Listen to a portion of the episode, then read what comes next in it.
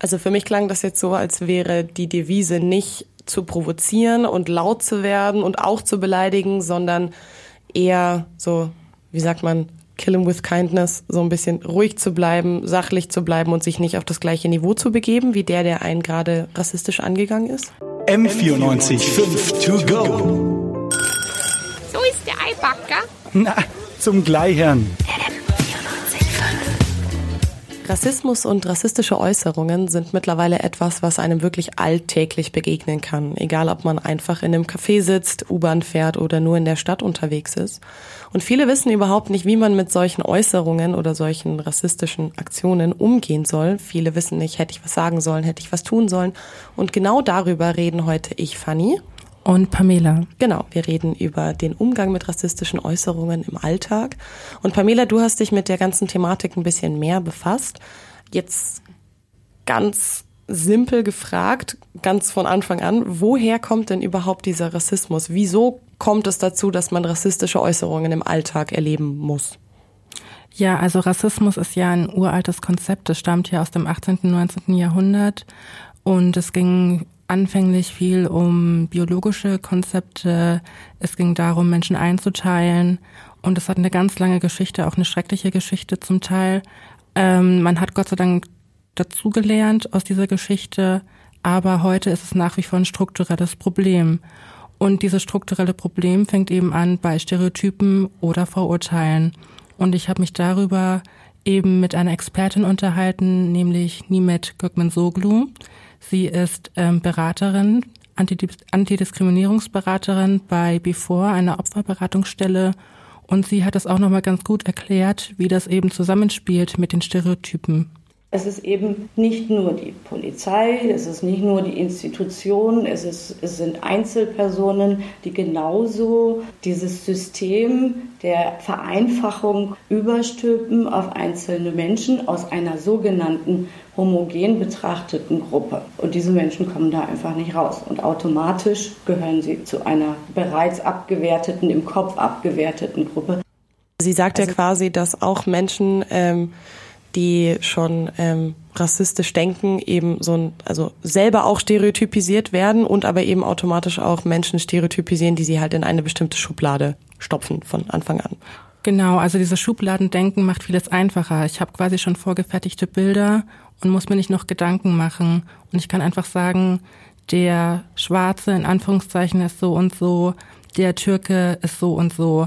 Und für viele fühlt sich das leichter an, aber dadurch tut man ja riesige Gruppen verallgemeinern und tut ihnen Sachen zuschreiben. Und leider sind es meistens negative Sachen, sind abwertende Sachen und so entsteht eine Ungleichheit. Und da muss man aufpassen, dass man Menschen eben nicht abwertet. Mhm. Wir haben jetzt ja gerade so ein bisschen den Einblick auch in die Täterrolle gehabt, ähm, so was da dahinter steckt, hinter dem Gedankengut von Menschen, die sich rassistisch äußern.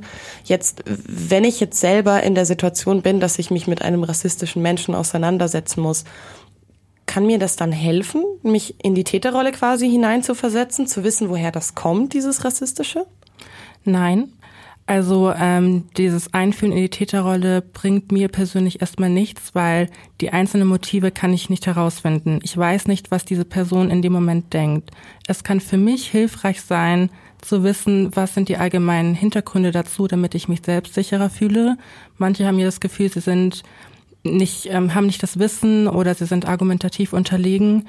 Und da kann es helfen, wenn ich eben solche Dinge weiß. Aber in der konkreten Situation bringt es nichts, mich jetzt mit den äh, einzelnen Motiven in das Gehirn des Täters oder des Beleidigers irgendwie hineinzuversetzen. Okay, also das ist schon mal nicht hilfreich für den akuten Umgang mit einer Situation. Wenn ich jetzt persönlich in so eine Situation geraten würde, was würdest du mir empfehlen? Was hilft in so einer Situation? Also ähm, je besser ich vorbereitet bin, umso selbstsicherer fühle ich mich.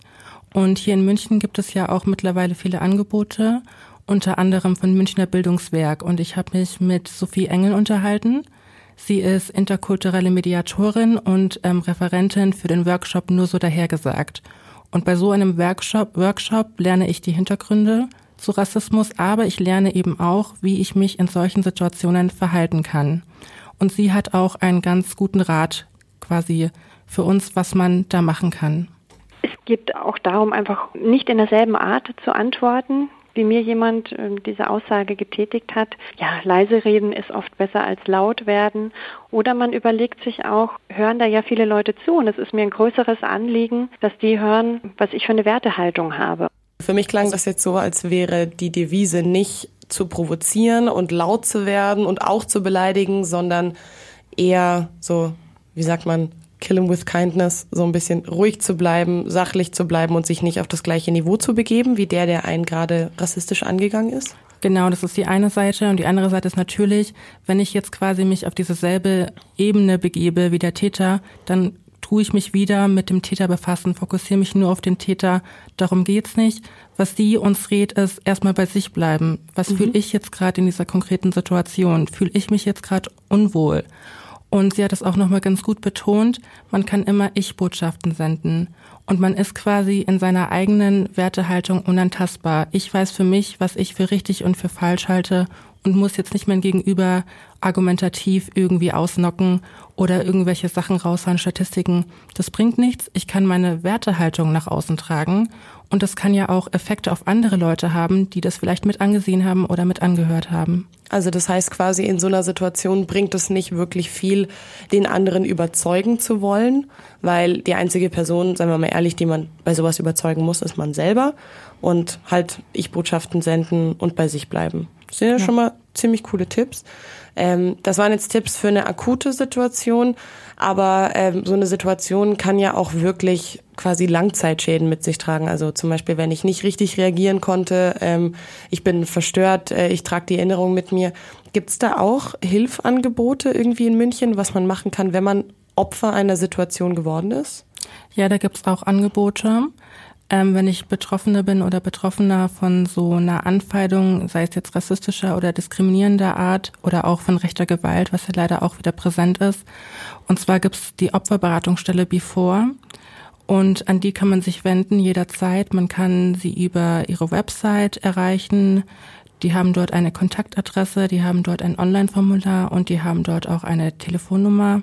Und dort kann ich eben einen Termin vereinbaren oder direkt einfach schreiben, was mir passiert ist und habe erstmal jemanden, der mir zuhört und der mir quasi zur Seite steht in diesem Moment, wenn ich mich schlecht fühle. Okay, wunderbar. Vielen Dank dir, Pamela. Und äh, Pamela hat auch einen wunderbaren Online-Artikel geschrieben, den ihr auf unserer Website ähm, www.m945.de findet. Da findet ihr noch mehr Links, Angebote, Hilfsorganisationen und Tipps, wie man sich in solchen Situationen richtig verhält. Danke dir. Danke. M94 5 to go.